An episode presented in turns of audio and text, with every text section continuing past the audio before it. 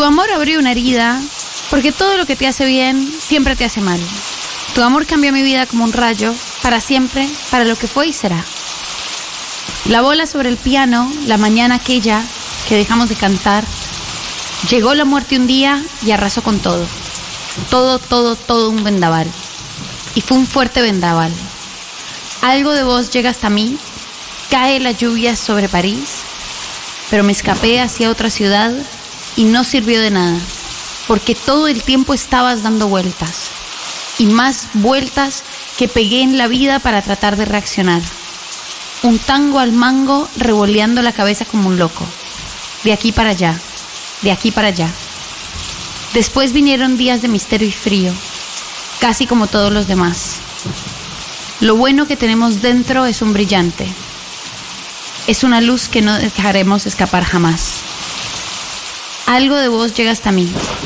Cuando era pibe tuve un jardín, pero me escapé hacia otra ciudad y no sirvió de nada, porque todo el tiempo estaba yo en un mismo lugar y bajo una misma piel y en la misma ceremonia. Yo te pido un favor, que no me dejes caer en las tumbas de la gloria, después de la tormenta.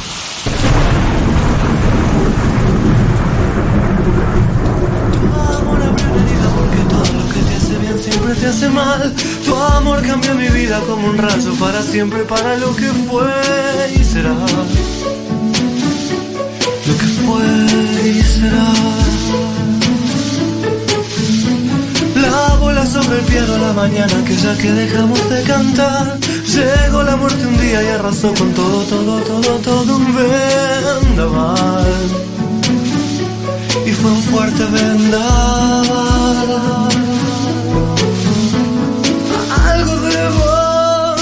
Llega hasta mí, cae la lluvia sobre París, pero me escapé hacia otra ciudad y no sirvió de nada porque todo el tiempo estabas dando vueltas y más vueltas que pegué en la vida para tratar de reaccionar. Un tango al mango revoleando la cabeza como un loco de aquí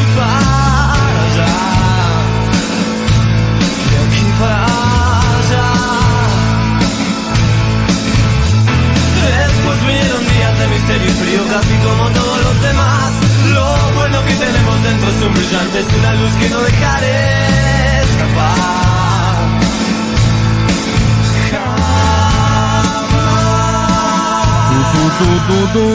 Algo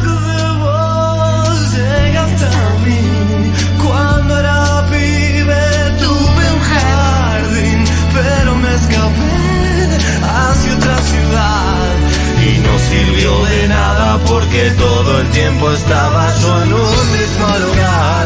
Y bajo una misma piel y en la misma ceremonia. Yo te pido un favor que no me dejes caer en las tumbas de la gloria.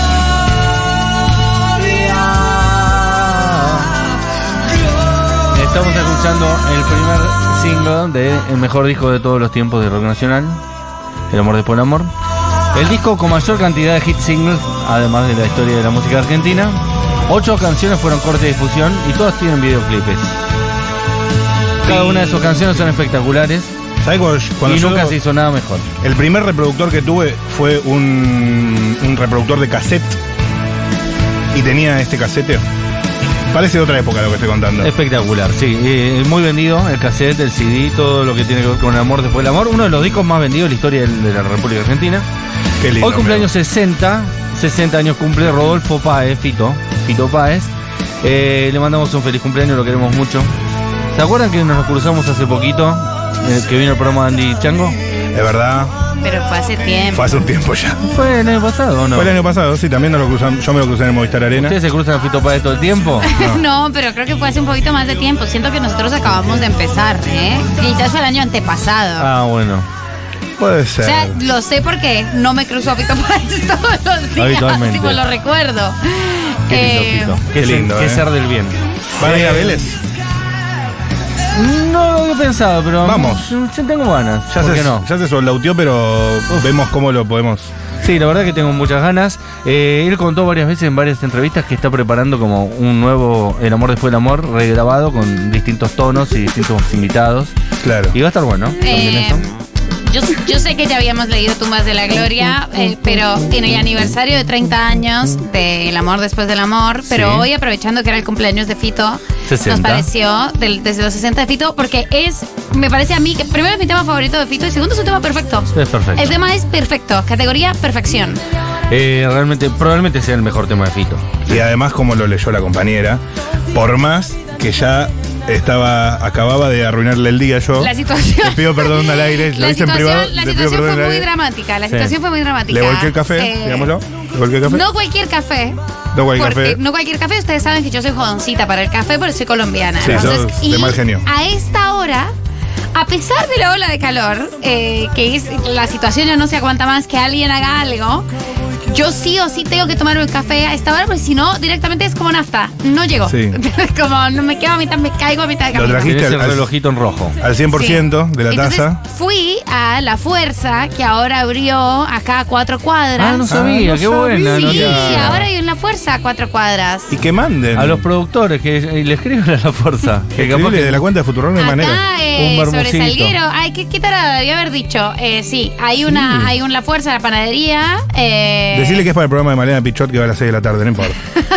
O sea, Y yo voy casi todos los días. La chica que atiende es colombiana. Y ahí compro mi café, mi pan danés. Y hasta, ahí, hasta ahí un lunes como cualquiera. Un lunes común. Sí. Iba pensando, qué de mal genio que estoy con esta ola de calor. Le mandé un mensaje a Lucía Portos, próxima presidenta de la Argentina, y le dije, che, estoy de muy mal genio. Miré mi club y es que estoy premenstrual. O sea, se configuraba una tormenta perfecta. Sí. Pero tenías tu café. Claro, pero dije, el día va a aflojar. Llego a hacer el programa. Es el programa que me encanta hacer todos Ay, los días, boluda. que me alegra. Encima, perdón, llegaste con un regalo. Llegué con Para un mí. regalo para Matu. o sea, llegué con un regalo. Me senté, había aire acondicionado. Dije, ahora sí me voy a poder tomar el cafecito para el empezar momento. el programa. Es el momento. Le había dado una tomadita. Y dije, además está en la temperatura perfecta. Ah, qué rico está, dijiste. Dije, mmm, qué bien este café. Lo puse. y Matu Rosu, no sé cómo. No sé cómo, porque Sí. todavía no sé No sé físicamente cómo. cómo. lo logró. O sea, yo vi que estaba el cable de la compu allá que estaba tirante. Dije, bueno, tranquilo, desconecto, lo enchufamos ahí para que estemos todos más cómodos, chicos. Y en una torpeza que me caracteriza, volqué el café. Pero Hice una está muy carambola. lejos tuyo. ¿Cómo lo llegaste a Estaba voltear? lejos, estaba lejos. Bueno, pues yo soy muy torpe. Y soy largo. Entonces Eso es puedo, cierto. esparcir mi torpeza. Es y cierto. cayó todo el café al piso. Porque yo te dije, no quedó un poquito por lo No, menos. no quedó nada, no, No. quedó, nada. Perdón, amiga, perdón. No quedó nada y yo dije, uy Dios, qué difícil mantener la moral. Pero estamos aquí, estamos aquí con usted, porque este es un gran día, es una gran tarde y es el cumpleaños de Pito Páez. Hermoso. Bueno, vamos a ver cómo seguimos. Si notan que estamos un poco tirantes. Qué gran canción de Fito, también del amor después del amor. Sé que te trate bastante Yo lo vi en vivo, el, el amor después del amor, Yo en la vi. gira que hizo en el Movistar Arena. Espectacular. Tuve una cita con Galia. Qué lindo. Sí, fue hermoso, Fue fue, lindo. hermoso. Ya no, es- no está como antes Fito, hay que decirlo. Canta todos los temas un par de tonos más abajo. Lo charlaba con Seba Furman, porque los años no vienen solos, ¿verdad? El VIP de Privilege. en el VIP del Movistar Arena. O sea, Lo tiene todo, tiene buenas canciones, sabe tocar el piano. cuando antes hacía un Nadie puede, ahora hace más un Nadie puede. Como bueno, está Igual bien. para eso están los coristas. Les Pero más bien, amigo. Pero Les más bien. Igual eh, siento teniendo, o sea, voy a hacer un revival de mis comentarios sobre, sobre el sobre el recital. A mí me impactó que estaba muy afinado y alguien me dijo, ya no me acuerdo quién, pero cuando yo comenté cheque afinado que está Fito, que no ha sido como el más afinado, eh, a pesar de ser un gran músico y espectacular en vivo, dije que, que me pareció que estaba muy afinado. Igual yo también arre Seba Furman. ¿Qué te dijo Furman? Claro, no sé si fue Furman o alguien me dijo, sí, es que está cantando dos tonos más abajo. Y yo, ah, bueno, lo hubiera hecho desde el principio también. O sea, se fue. y es que hay que llegar ahí arriba, ¿viste? No, y aparte Sí. el Movistar Arena probablemente tenga una acústica que te permita también llegar mejor a los tonos. Ay, qué cómodo. Además, en Qué Movistar cómodo, Arena se llegás, escucha. se escucha perfecto, se ve perfecto, estás sentadito. A mí es- Divino. me encanta. Ya tengo mi entrada para ver a Alejandro Sanz en el Movistar Arena, gracias a, la- a las chicas de las nocturnas de Sanz. Qué lindo, amigo. Me consiguieron fila 3. Que venga a cantar acá. Productores. Rocío Méndez, ¿Eh? Julián Ingrata. Si la vienen ¿Se rompiendo. imaginan?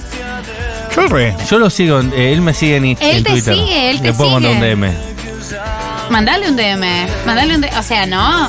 Estamos escuchando El amor después del amor, segundo corte de difusión del amor después del amor, la canción, el primer tema del disco. Eh, hoy cumple 60 años y hoy estaba recordando, gracias a Julia, que subió un posteo a Instagram, Hermoso Ay, no lo posteo. vi. que eh, en el cumpleaños número 50 de Rodolfo, estuvimos, eh, yo en realidad colgado la fama de Julia, que Claro. era novia de Fito. Estuvo y, todo- y todo- trabajaba en Duro de Mar, lo que me hacía medio famoso. Y nos quería Fito, como había el programa y todo. Y nos invitó a todos Uy, al subió una, programa. una foto con Charlie, subió. Y ese día tocó Charlie. En el cumple de Había 50. alquilado como si fuera una casona en Núñez, no me acuerdo exactamente el lugar. Y estaban todos los amigos de Fito, ¿entendés? Fue una- y nosotros éramos como unos intrusos ahí, porque Julia era la novia, estaba bien que esté ahí. claro, pero Claro. ¿cuál era la gracia de ustedes? Ninguna. Y aparte, per- personaje, eh, Pardini, ¿entendés? Ah. Gente así, random. Amigos de la novia, ¿qué tanto? ¿Qué? Y, y estuvimos ahí, estuvo espectacular y en un momento se pone a tocar Fito y, y sube Charlie García y se ponen a cantar juntos y fue espectacular porque era para nada más que el cumpleaños de, de Fito, que aunque sean muchas personas, éramos, no sé, 200 lindo. personas. Y estábamos todos ahí escuchando a Charlie en vivo, espectacular estuvo ese momento. Le respondió Fito. Fue muy lindo. Le Sí, respondió, sí, Julita, divino. te quiero mucho. Fito es un divino total. Sí. Y aparte, eh, un gran punto a favor, eh, eh, Big Point, es que no se lleva mal con ninguna ex. ¿Ustedes No, vieron no, ese no. detalle? Caso, caso de estudio. Caso de Es estudio espectacular. total. Todas sus ex lo aman y él podría tranquilamente. Bueno, de hecho hay un disco que se llama Lo mejor de. Ay, ahora no me acuerdo el nombre. Lo mejor con ellas o algo así. Sí. Que es una foto de él con todas las mujeres de su vida. Y ¿Está están Julia? como. No, porque fue anterior a conocerla a Julia. Hay que decir que la ruptura con Julia. Fíjate, eh, la- la- mi vida con ellas creo que se llama, mi vida con ellas. Y están casi todas sus exnovias eh, en la tapa del disco, es espectacular. Están como todas las grandes mujeres de su vida. Bueno, la primera presentación de El amor después del amor fue directamente para Cecilia Roth, que estaba en el, en el público en la primera silla. Y están todas ahí. Pero ves que están, bueno, Está ahí Fabi. está Fabiana Cantilo, Y no reconozco a tantas yo tampoco, pero bueno, está Cecilia, me imagino, ¿no? eh, Divina Gloria es esa, que también fue parte de su vida. Ah. ¿Cuál es Cecilia? No, capaz que en esta no está, pero hay como una foto de tapa y una de contratapa. ¿Ves? Esta está ampliada. Ah, ah, ahora sí. Y ahí creo que están, hay más exnovias. Es Y, espectacular. y digamos que. mm, Sí, también cuando fue el Buena Vibra, que Futurock tenía su camión de transmisión en el hipódromo, cerraba Fito Páez y también fue un saludo desde el escenario ahí. Un saludo, Futurock y Julia. Futurock. compart- Compartíamos tantos años. rock! Lo vamos. Lo vamos profundamente. Eh, aparte, como dije hace un ratito a otro músico, que no lo voy a repetir, eh, debe ser uno de los pocos artistas de rock que no es un fascista. Y eso ya es un montón. Eso es un montón. Y eso ya ¿Qué es un montón. Es lúcido. A los, a los rockeros, ¿no? Porque nunca fueron de izquierda, técnicamente. Claro. El rock no es de izquierda. No, el y uno pop, quiere como- creer que sí, cuando uno es joven escribe más canciones de protesta y cree que está en un lugar ahí, pero después se convierten en viejos un poco fas, un poco fachos. Viejos vinagres. Y muy pocos zafan de ese estigma. Y uno es eh, Rodolfo Páez, así que le mandamos un beso grande a Fito, que lo queremos un montón. Eh, hoy tenemos un programón, va a venir Esteban Prol. ¡Oh, linda actor, nota! comediante, ustedes lo conocen. Sí, el malo de Floricienta. Además tenemos aspiradora robot eh, en, en los objetos maravillosos. Objeto maravilloso, aspiradora robot. Viene Cami de León a propósito de la fecha de Impro del 2020. Uy, me encanta, tenemos. me encanta. Amo a Camila de León. El domingo en el Morán, Impro 2020, vamos a hacerte una, una prueba gratis, una puntita te metemos hoy en los objetos maravillosos. Yo la pedí a. Camila de León. ¿Vos la pediste? La te pedí mostré. yo, ¿A quién la pedí querés, yo. Cami de León? Es, es, eh, de la generación de Carola. Es de los que, de las que Sí. yo compartí clase. Me parece bien eso, que, que nue- nuevos talentos de la, de la impro. Allá vamos. Y no los, los consagrados, sino los nuevos talentos, porque somos un programa joven, aunque somos gente grande. Yo por lo menos tengo 45 años. Vamos con el de Caloco, más espectacular de todos los tiempos, mentira. Pero vamos a venderlo bien. Es un decaloco más. La verdad, vamos a ser honestos, este es un decaloco más. Todos los decalocos son espectaculares. Todos, o sea, eh, no, no, no los tires abajo. Y no y- los tires y abajo. Cuanto más flojardi, más prende. Esto es espectacular. Es la paradoja del decaloco. A ver si quieren, al 1140 660000. Si hay un problema que tuvo este país, y lo voy a decir una sola vez, y no lo voy a decir nunca más, porque es medio antipático, que no tuvimos, esto no lo subas por favor Rocío Méndez, que quede acá, entre, en, en la comunidad que está escuchando. Sí, eso después en redes se en, saca de en contexto. esta no, se saca de Ah. contexto. Somos un país que no tuvo una guerra civil. Y como no tuvo una guerra civil, nunca saldamos nuestra diferencia. Entonces, en otros países, estas discusiones se dieron en el siglo XIX. Más o menos, ganó uno, perdió otro. El que ganó dijo, es por acá. Y el que perdió dijo, "Buah, nos la tenemos que comer Qué doblada. pena contigo. Eh. Como no tuvimos esa, entre comillas, suerte, es decir, no resolvimos nuestros problemas, El tema es que si la teníamos y, Bueno, y ganaban los malos, pero por lo menos tendríamos un rumbo de país. claro. Entonces, entiendo ¿qué, lo que vas. qué pasa cada cuatro años? ¿Qué se discuten? Hay que ponerse de acuerdo en cuatro o cinco cosas, sentarnos a una mesa, definir algunas políticas de Estado. Y, por supuesto, si gana un signo político se cambian, si gana otro se cambian. Eh, Y el mejor ejemplo de esto es la televisión pública, que debería ser lo más inocuo y debería tener un nombre, y todos los gobiernos deberían más o menos respetarlo. Como la BBC. Claro, pero ni siquiera. Que ahora es un buen nombre. De hecho, igual. teníamos un buen nombre. Argentina Televisora Color, ATC. El logo era Bueno, muy lindo. Todos amábamos cuando- ATC. Eh, cuando entrevistamos a Natalie Shechman, que escribió este libro fantástico sobre la televisión pública, eh, del que Matías Castañeda casi sabía más, eh, fue, Sí, sí, fue sí. un mano a mano de la televisión muy interesante, pero ella contaba que la idea de la de ATC en principio era la BBC, ¿no? Era la BBC. como era una cosa de prestigio periodístico y que bueno, después eh, narrador no, no salía como la BBC. No sucedió. Y bueno, cada gobierno, especialmente creo que el primero que lo cambió fue de la Rúa. Ajá. Después del menemismo, que eh, la televisión pública estaba muy re- emparentada con Sofovich, y Sofovich había tenido muchas denuncias de corrupción, además de otras cosas muy buenas que había hecho como director de programación, como por ejemplo inventar los programas de archivos, eh, inventar Apolo Polosecchi, el buscador, por ejemplo, un montón de, buenos productos que se hicieron en esos años, pero entre las cosas malas se choreó mucho. Y eh, entonces en la televisión pública, en el gobierno de la Rúa, que la parte cultural era más de izquierda, digamos todo, eh, en ese momento, por supuesto, eh, dijeron, bueno, cambiémosle el nombre y bueno, ahí le pusieron Canal 7 o 7, no sé qué, y a partir de ahí todos los gobiernos empezaron a cambiar el nombre, como que no nos quedó ningún nombre. Es decir que técnicamente Canal 7 es la mejor demostración de que no nos podemos poner de acuerdo ni cómo se llama el canal de televisión del Estado. Que sería sencillo. De hecho, en una época se llamó la televisión pública, estaba bien la televisión pública, pero después vino Macri y dijo la televisión pública argentina. Y después vino Alberto y dijo, no, se llama de vuelta la televisión pública. Y es bueno, eh, tan sencillo como dejarle el mismo nombre, como para Rupturas. demostrar que había una intención de construir hacia el mismo lado. Bueno, no se puede nunca, pero sí hay pocas políticas de Estado que sí se respetan más allá de esta dualidad entre la derecha y el peronismo, o entre el peronismo y otras fuerzas políticas, que a la- a- di- cuando se ponen a gobernar, por lo general están a la derecha del peronismo, Lógico. eh, sean radicales, sean del PRO, sean de lo que sea, terminan siendo a la derecha del peronismo y vuelven atrás con muchas de las políticas virtuosas que se habían llevado a cabo en los años más progres o en los años más nacionales y populares. Pero algunas quedaron. Algunas más o menos estamos de acuerdo. Entonces yo les traje las únicas 10, porque estuve pensando un montón. Si hay más, ustedes me tienen que ayudar. Las únicas 10 políticas de Estado que tiene este país. Este decaloco es republicano, es demócrata, es multi- multipartidario Ajá. y convoca la unidad. Convoca a pensar un país con sus eh, aciertos y en solidaridad con las ideas. O sea, vos venís a plantear que muchas veces la historia se lee en rupturas y continuidades, traes las continuidades. Solo las continuidades, que son muy pocas. Y esto, por ejemplo, la televisión pública, que son rupturas, Sí. vos decís que con una buena guerra civil en el siglo XVIII no hubiese cambiado tanto de nombre, por ejemplo. Y hubiéramos tenido unas políticas públicas también más estables. Claro. Eh, o un- una decisión de país. ¿Qué vamos a hacer un país? Que En Estados Unidos sucedió. Hubo una guerra de secesión en Estados Unidos. El norte era industrial, el sur era agroexportador. Eh, el sur era muy fuerte encima. eh, y en un momento determinado hubo una guerra civil, ganó el norte y dijo, bueno, este va a ser un país industrial. Y no se diga más. Y todos los productos de, de- de- de- de- de materia prima se van a procesar y se van a producir, no se van a vender los granos. Claro, claro. No vamos a ser un país exportador de grano, Vamos vamos, a ser un país industrial. Y eso se decidió en ese momento, en, el siglo XIX se decidía así.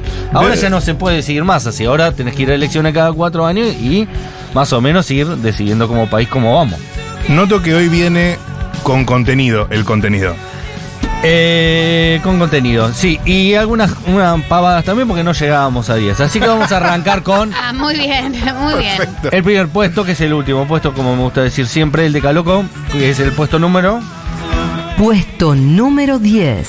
Muchas de estas políticas de Estado son bastante recientes en historia, es decir, casi no hay ninguna política de Estado que se haya sostenido los 200 años de historia que tiene la República Argentina, pero una que desde el 83 hasta acá me parece que se viene sosteniendo muy bien y que en cualquier caso si se desvía un poquito, eh, el pueblo sale a la calle para recordarle a los gobiernos de turno que esto es una política de Estado y que no se toca, es la política de derechos humanos. Me parece que el 83 hasta acá con sus bemoles, pero específicamente desde el 2003 hasta acá, incluso más, se puede definir que es una política de Estado, que hay crímenes de lesa- humanidad, que hay juicios que son imprescriptibles, que hay delitos que se siguen cometiendo en el tiempo, que hay juicios que, eh, que se siguen haciendo, Sí. que mientras haya un chico desaparecido es un delito que se sigue sucediendo día a día y que por tanto nunca prescribe. Bueno, algunas mínimas nociones sí. de, de unidad que, por ejemplo, durante el gobierno de Macri, eh, la Corte Suprema quiso aplicar el 2 por 1 para las penas de, de delitos cometidos por genocidas y el pueblo en la calle con los, los pañuelos en una plaza muy emotiva, una de las más lindas de la historia de la República Argentina, se eh, decidió volver para atrás. Sí. Es decir, que el pueblo va a sostener los valores de una... Si los, si los partidos políticos deciden desviarse de esa política de Estado, el pueblo va a estar ahí en la plaza para recordarle que con eso no se jode. Me parece que la política de derechos humanos es una buena política de Estado y que más allá del que con Macri Sí. iba más para un lado, Se puso en duda la cifra y que yo no me voy a meter y pero qué no, sé se yo. no pudieron transformar a- absolutamente nada de lo que se venía haciendo. Totalmente, totalmente. Y eso es porque hay un consenso nacional al respecto. Por supuesto, todas estas políticas de Estado, tranquilamente, si gana un Milei, pueden volver para atrás, ¿no? Eh, pero eh, hasta ahora, al menos, hasta el año 2023, se siguen sosteniendo y es algo positivo. Vamos con el siguiente puesto. Puesto número 9. No la salud pública y no la educación pública, pero sí el discurso sobre la salud y la educación pública es una política de Estado. Es decir, todo el mundo va a decir que hace falta mejores hospitales, que hace falta mejores escuelas, todo el mundo va a decir que la prioridad es que los chicos vayan al colegio, todo Sí. el mundo va a decir que la salud es un valor, que está buenísimo que en este país cualquier persona que venga de afuera se atienda gratis, todo el mundo va a sostenerlo, después cuando gobierna, algunos le ponen más eh, recursos para que eso pueda ser de calidad y algunos le ponen menos recursos, es decir, la ciudad de Buenos Aires ni siquiera reconoce a, las enfermeras como trabajadoras de la salud. Ahora, después discursivamente van a decir que la salud es importante, ¿no? Entonces, el único consenso que tenemos sobre la salud y la educación pública es el discurso sobre la salud y la educación pública, Sí, que igual, No llega, a Es ser, bastante. no llega a ser política, pero, pero es algo. Y eh, hay un consenso sobre la gratuidad. Eh, y la, la universidad pública también. De la universidad pública y como ese consenso sobre la gra- gratuidad y el acceso universal tra- tiran todo el tiempo Más o palitos. menos. Ah, todo el tiempo. Para argentinos, no lo sí. han podido cambiar. Bueno, Pichetto lo pone en cuestión todo el tiempo. Para extranjeros, digo. De cualquier manera, Habrá personas se que lo puedan mantener. Lo cuestionan y a la Argentina le parece todavía, y es una cosa muy hermosa, sobre todo si es de una migrante, eh, eh, que son derechos eh, que tienen que ser garantizados para todas las personas que pisen y habiten el suelo argentino. Y eso sí, o sea, es increíble cómo tratan de, de, de arancelar ambas cosas, salud y educación, y cómo, además de una cuestión discursiva, la verdad es que no ha sido arancelado. Es que no se puede, técnicamente no se puede, y nadie se va a animar a hacerlo, salvo un Milei, como me gusta decir. Pero eh, el discurso siempre va a ser, vos lo vas a escuchar a la reta y va a hablar de la importancia de la salud pública y de la importancia de la educación pública. Después en los hechos no lo hará, no va a haber vacante para los chicos, las escuelas se caerán a pedazos, los sueldos de los docentes serán malos, eh, se castigará a los docentes que adhieran a los paros. Más allá de todo eso, hay un discurso en pos de la salud pública de la educación pública, me parece que eso es valioso. Eh, y también eh, en el caso de las universidades públicas, en gran parte, y esto es a pesar de, es porque es una buena caja del radicalismo. Y cuando el radicalismo está en el gobierno, a favor lo puede usar y cuando no está en el gobierno, esa caja también la sigue teniendo, como la justicia porteña. Entonces, es más difícil también tocar la gratuidad de la, eh, de la educación pública secundaria y de la educación pública superior, porque el bipartidismo lo va a sostener, porque el radicalismo es gran parte beneficiaria de que esa universidad pública sea autárquica, que tenga fondos que no tengan que rendir al Estado Nacional y que eh, por eso la tienen que, que defender, ¿no? Así que también hay una- un, un porqué histórico, ¿eh? pero la importancia de que la educación sea pública es valiosa, así que una política de Estado que me parece que está buena, con sus, con sus bemoles, como digo, ¿eh? Sus bemoles. Y sí, Me gusta esa palabra. vamos con la siguiente.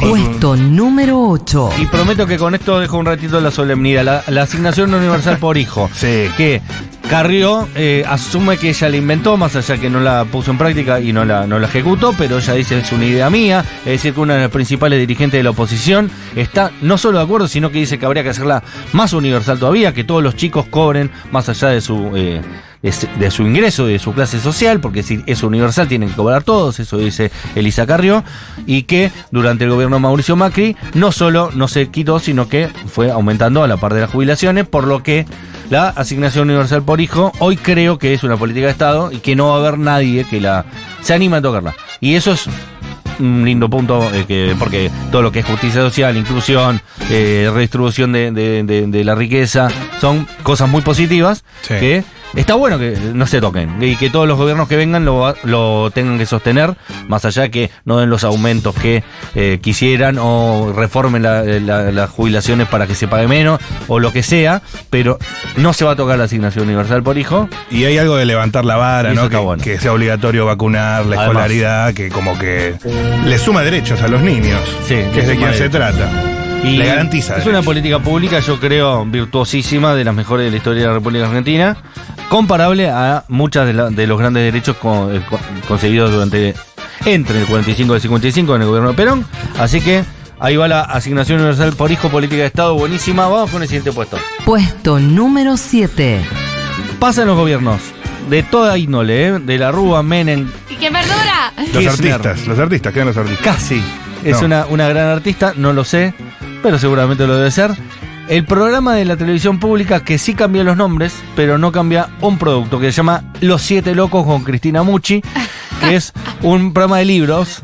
Un programa de libros que conduce Cristina Mucci. Que la forma de castigarla es mandarla a ponerle un lunes a las 7 de la mañana o mandarla el sábado a las 3 de la tarde. Te están, haciendo, te están haciendo renunciar y ella no renuncia. Ella no va a renunciar, No. ella está haciendo su programa de libros y si algún día osan levantarlo, que alguna vez pasó, creo que en el gobierno de Néstor hubo una decisión en un momento de levantar los siete locos, ella con- hizo toda una movida, consiguió eh, adhesiones de un montón de escritores. Espectacular. Hizo los como una siete- no se solicitada. tocan los siete locos. Y a partir de ese momento nadie se atrevió a tocar Los Siete Locos porque es el único espacio de libros en la televisión pública.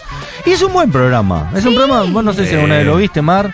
Eh, es un programa donde se conversa con escritores sobre distintos libros y ella lo hace bien, decir. Me parece bien, me parece bien que algunas cosas se mantengan. O sea, banco, banco que eso sea, que eso siempre resista. Además de, de las políticas públicas eh, importantes. Claro, Cristina Pero Mucci. también la cultura es muy importante. Cristina Mucci lo da todo en los Vos siete tendrías locos. que ir con tu nuevo libro al programa de Cristina Mucci. A los siete locos. Nos ponemos en campaña para que Mariana. Yo fui al programa de Horacio Quiroga una vez.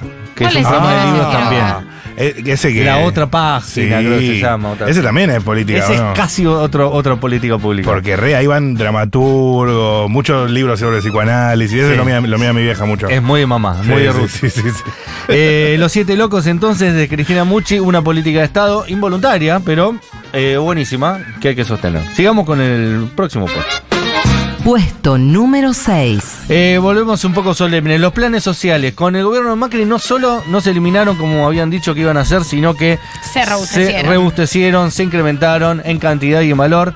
Y que hoy podríamos llegar a decir que hasta más latón, cuando habla de eh, cómo se tienen que aplicar las políticas públicas, dicen hay un sector de la sociedad que se va a quedar afuera del sistema y ese sector el Estado lo tiene que ayudar. Esto significa planes sociales. Es decir, que de la derecha más liberal hasta la derecha más clásica, hasta la izquierda, hasta el peronismo, todo el mundo está, en- está de acuerdo de que hay un núcleo de la población que tiene que ser asistido por el Estado, se llaman planes sociales respectivamente, pero bueno, son asistencias que el Estado le da a personas en edad laboral que no consiguen un trabajo de calidad y me parece que nadie se va a atrever a tocarla a pesar de que discursivamente estén en contra. Y a pesar de que digan todo el tiempo son planeros, no les gusta trabajar, cortan la calle, son vagos, etcétera, etcétera, etcétera, después a la hora de gobernar, no solo no la tocan, sino que arreglan con los eh, dirigentes que, que conducen esas organizaciones y incluso aumentan y, y como dijo María Mar, fortalecen ese tipo de, de- de construcción. Acá dicen, acá hacen un comentario sobre el punto anterior. Cristina Muchi, la persona con más cintura política del país. Eso, Total. eso es verdad. Eso es cierto. Ministro de Cultura. No, la cagamos. Si le damos un Eh, cargo, la no, cagamos. No, no, tiene, claro. que, tiene que mantenerse en este rubro eh, forever. Y por supuesto que todo el, el asunto de eh, las asistencias eh, o los programas gubernamentales de fondos del Estado para personas en situaciones de vulnerabilidad son también lo que te asegura eh, Una que el tranquilidad país social. va a resistir a, distintas crisis. O sea, el- los diagnósticos generales y las conclusiones de todo el mundo son que no tuvimos un 2001 desde el 2001 por las organizaciones sociales La y en todo el tejido territorial, como eso, planes, sí. la UH y como un montón de, de cosas que fortalecieron el territorio y que hicieron un colchón muy importante para las crisis económicas que se han vivido desde entonces. Entonces ahí... Claro, la eh, última, el- la última gran crisis de un diciembre fue en 2001. Y desde ahí hasta hoy nos volvió a suceder y, y es verdad que muchos dicen que es gracias a, a que el Estado está mucho más presente de lo que estaba antes del 2001, ¿no? Sí. Tuvimos un diciembre caliente con el tema de los jubilados, ¿te acordás que nos vaciaron a todos? Calientísimo, pero... Eh, pero bueno, se contuvo. Se resistió. Se resistió. Otra política. Con aguante. Otra política eh, que la interrumpió el macrismo, fíjate vos. Entonces no es una política de Pero, Estado. pero Nadia del clima en TV Nadie del pública. clima. Te digo quién más, boludo. Ah, lo de Nadia fue terrible. Fue terri- fue fatal terrible. Fue fatal. eh, fue, sí, un consenso básico, transversal, Fue un mal clima. que se rompió. Sí, fue la tormenta perfecta. Eh, y había uno más, había uno más que también lo rompió el hijo de mil puta de Macri. Cocineros argentinos, no. Ah, el maestro, Cocineros argentinos puede ser una el política maestro de Estado. Calabrese. Puede ser una política de Estado, pero a- le, Cocineros le argentinos hicieron pedir perdón, le hicieron pedir perdón a Macri, ¿te acordás? Sí, si no lo seguían, ¿eh? y siguió sin Calabrese, que es el principal disci- Claro, y discípulo del Gato Dumas. O sea, Siguió sin calabrese. hubo una ruptura ahí. Siguió mancado. O sea, ahora está Juanito, está Diego Braceli. Los queremos. está- ¿Cómo se llama la chica? Ximena Sáez. Ximena Sáez, los queremos, pero el maestro es el maestro. El maestro es el maestro. Y eh, otro que era re política de Estado era Gustavo Kufner, con quien hablamos. Sí. ¿Pero ese no sigue? Y que durante el macrismo no, no, no, no, no, no tuvo que transmitir los partidos, es decir, que se cortó la política de Estado. Pues se privatizaron. Claro. Porque Y- cortaron No, porque dejaron de pasar partidos. Y cuando pasaban un partido no lo transmitía Kufner. Mira. Eh, y ahora, en la nueva, en la nueva administración, creo que no, no condujo Kufner. Eh, díganme, el conductor oficial fue Pablo Giralt. El Mundial, claro, Kufner hacía otro- los otros Hacía partidos. otros partidos. Sí, pero por ejemplo, Juegos Olímpicos, Todo Kuf- Kufner. Kufner, Kufner Palusa. Bueno, es casi una política de Estado, Kufner. Me Sí. gustaría que se soli- solidifique para siempre, ¿eh? Que incluso con los peores gobiernos que van a venir, porque van a venir malos gobiernos, tengo buenas noticias, Gustavo Kufner pueda jubilarse. Se sostenga. Es que yo pública. banco igual que el relator multisport no sea el principal relator de fútbol. ¿Entendés? O sea, Sí. es un relator de fútbol, que sea Giral o que sea quien sea, y que después haya alguien co- como un mini bonadeo, ¿entendés? Claro. Que cubra los otros deportes y que se especialice Es en, que labure. en salto triple con garrocha. Qué ¿entendés? lindo Kufner. En cualquier momento lo podríamos invitar a Kufner, ¿eh? Porque lo sacamos por teléfono creo que en medio de la pandemia, ¿no? Lo sacamos una vez por, por Juegos Olímpicos y por Mundial creo que no, no. por Mundial no, en Juegos Olímpicos, pero creo que era justo en medio de la pandemia o, o había restricciones, por eso no pudo venir. Sí, no Tom Pero no- nos encantaría que venga un día Gustavo. Vamos con el siguiente puesto.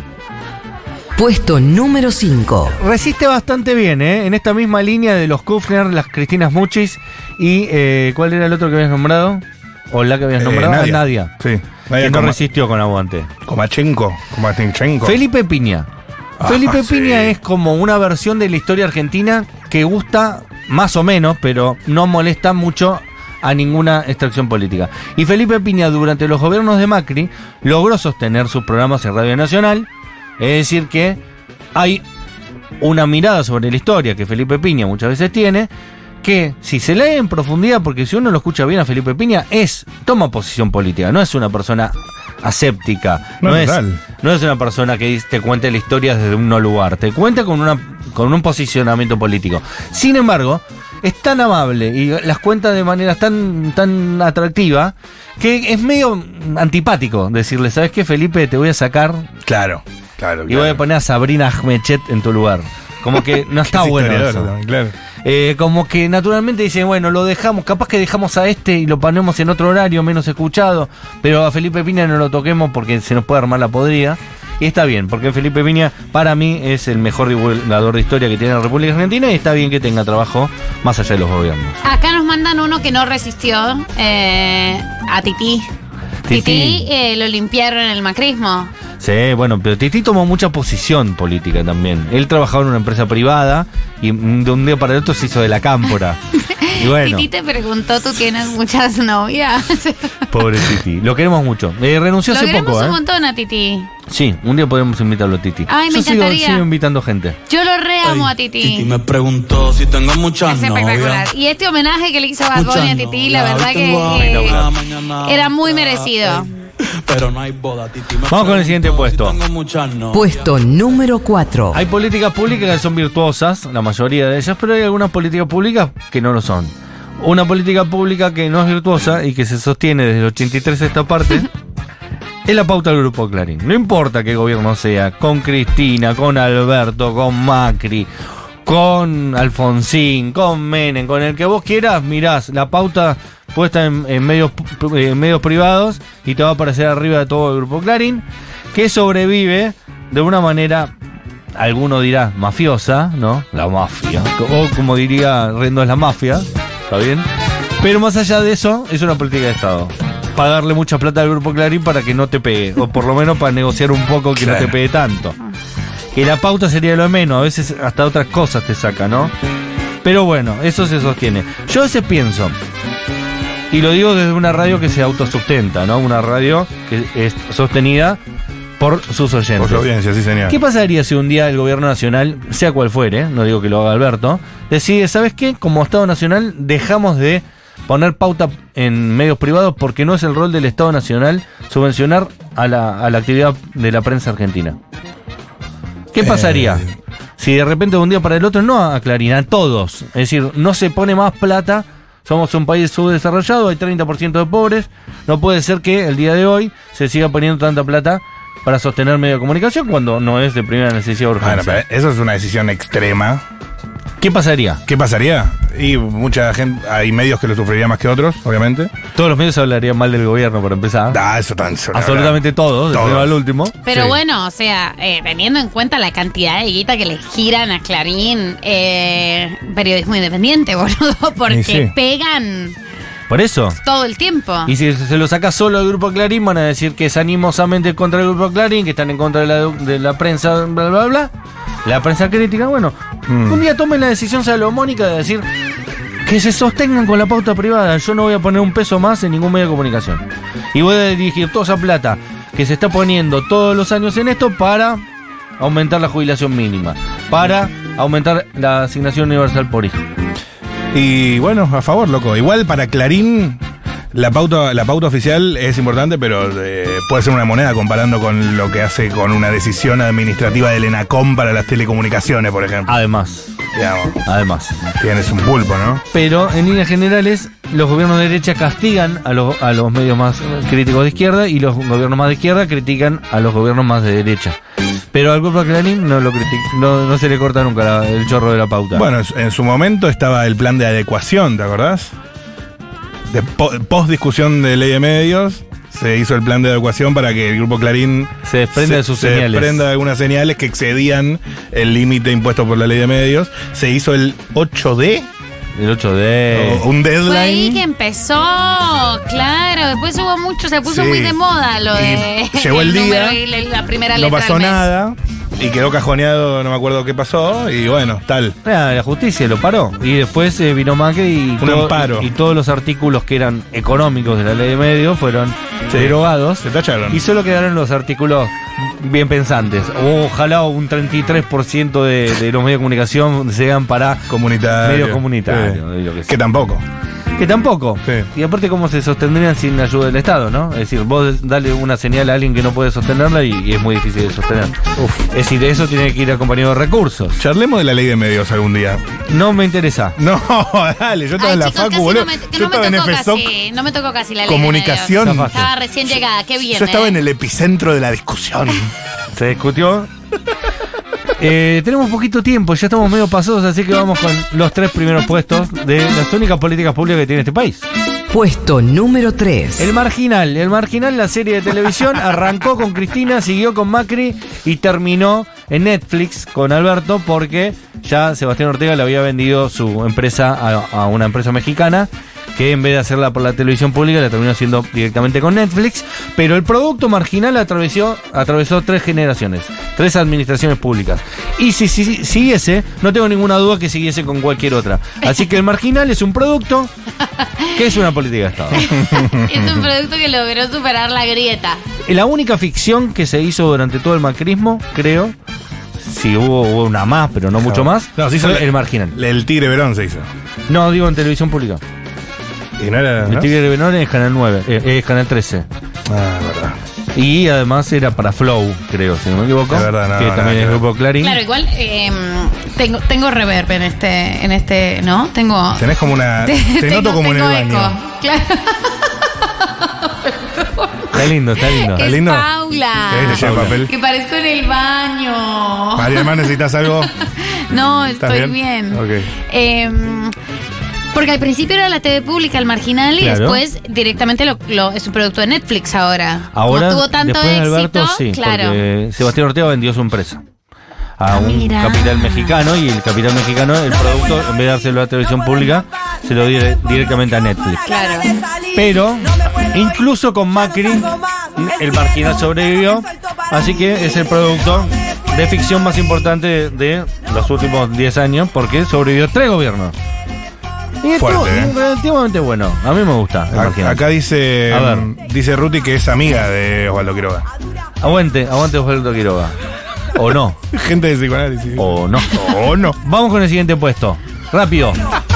Puesto número 2. Vaca Muerta, proyecto de Cristina Fernández de Kirchner que arregló con Chevron, que, que firmamos un contrato que no lo mostraba porque era una corrupta hija de puta y que la tendría que mostrar ese contrato de bla bla bla. Asumió Macri y dijo, no, habíamos dicho que había que mostrarlo, pero después No, asumimos nosotros y me parece que no hay que mostrarlo. Está bien lo que hizo Cristina. Y después de eso, Alberto siguió con Vaca Muerta, se sigue profundizando. IPFC pr- estatizó eh, posteriormente a su privatización de los 90, lo que también le permite más inversión y más desarrollo. Todos los gasoductos que se están realizando en mayor o menor medida en este momento en la República Argentina tienen que ver con el crecimiento de Vaca Muerta y eh, es más allá de algún ecologista que quizás no esté tan de acuerdo con este tipo de que este tipo de energía eh, fósil, la mayoría de los partidos políticos de este país creen que es un es virtuoso, que hay que seguir con vaca muerta, que es el proyecto más importante que tiene Argentina acá a 50 años y que hay que seguir profundizando inversión, producción y exportación, además del consumo interno de vaca muerta. Así que una política de Estado no está mal tener, tenemos una, esta es de verdad, porque como deja mucha guita, a todo el mundo le gusta. Así que la guita no es de izquierda ni de derecha. Si deja guita, estamos todos de acuerdo. Vamos con el último puesto. Puesto número 1. Mejor que Vaca Muerta, mejor que el Marginal, mejor que darle plata a Clarín, mejor que los Siete Locos, mejor que la UH. No sé, tanto no Mm, sé. no sé. La tarjeta sube. Ah. La tarjeta Muy sube, bien. virtuoso, nos permite pagar sin tener que eh, tener cambio, sin las moneditas de antaño, sin eh, andar con cambio chico. Eh, En su momento fue Es un- lindo, es tecnológico, es argentino, está aplicado en la mayoría de las provincias de la República Argentina. En su momento causaba tendinitis a los metrodelegados, Menos mal que se corrigió eso. Se curaron. Se cur- O se acostumbraron. No, era- Desarrollaron un músculo. Era tan simple como poner el coso, en vez de ponerlo arriba, eh, junto al vidrio, ponerlo un poco más abajo sobre el escritorio Claro. como para que no tengan que... Sí, hubo marchas igual, o sea, hubo paros. Sí, por sí, no era, tan, no era tan simple, pero Eh, se hizo. Importante decir eh, que en este momento de las cosas y en este, en este presente es imposible conseguir una tarjeta SUBE, ¿no? Eh, Es rarísimo, ¿viste? ¿Qué es lo que está pasando? No lo entiendo. ¿Qué es lo que está pasando con la tarjeta SUBE? Una Nivel inacción de Alberto Fernández. Imposible conseguir una tarjeta SUBE hoy por hoy. Así que hay que cuidar las que tenemos. En la ciudad de Buenos Aires, al menos. En la ¿no? ciudad de Buenos no sé Aires, cómo no, el resto del no. país. Eh, si saben, al 1140 660000, porque a Sé mí que me... La red incluso le dio la posibilidad de vender solo a las Open 25, como que le dio el negocio de las tarjetas SUBE a un privado. Pero ya me digo que no hay en ningún lado, no hay ni siquiera en la página. No se consiguen. No, no, no. eh, es oro, oro preciado. Pero el ministro, el Ministerio de Transporte para mí tiene que tener una casi obligatoriamente la- le- expender esas tarjetas SUBE. Así que no sé cómo se irá en la provincia de Buenos Aires, no sé cómo se irá en el resto de las provincias.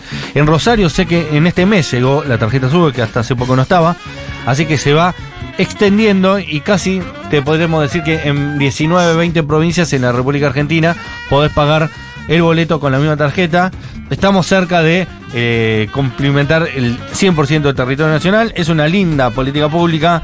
eh, habla de, de una innovación, habla de una tecnología, habla de una modernización. Claro, es la centralización de, de, de todos los medios de, de transporte públicos, porque podés pagar todos los, los medios de transporte públicos con la SUBE. Exacto. Y en su momento hubo muchísimo debate. Me parece, se implementó en el gobierno de Cristina, ¿puede ser? ¿O estoy...? eh, Se implementó durante la, eh, la presidencia de Cristina y la, el Ministerio de Transporte de Randazo, si no me equivoco. Claro, claro, y en su momento me acuerdo de que hubo un montón de polémica eh, porque el gobierno tenía tus datos de transporte Total, y no sé total. qué, ay Dios. En este país no puedes hacer ni algo bueno de verdad, que siempre va a haber alguien que te va a decir algo negativo. Bueno, la tarjeta sube, está buenísima. Eh, Chiques, hay que eh, ajustar perillas. acá dicen. Hay que ajustar perillas, pero en principio está buena. La tarjeta sube, se compra por la página y te la envían a tu casa. Me llegó en tres días. Tri- chiques, no sean amish. La tarjeta se compra online. No, está bien.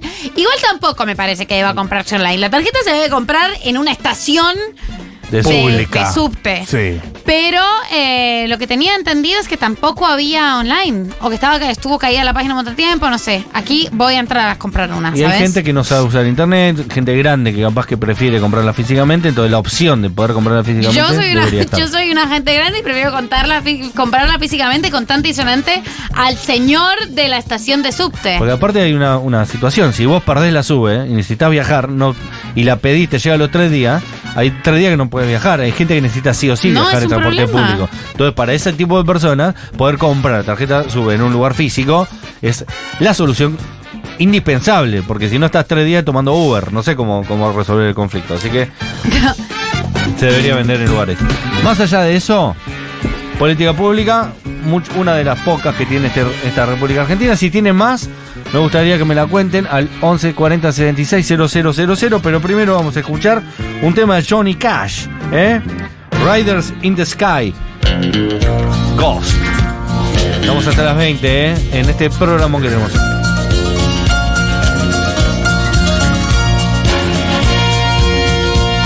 An old cowboy went riding out one dark and windy day.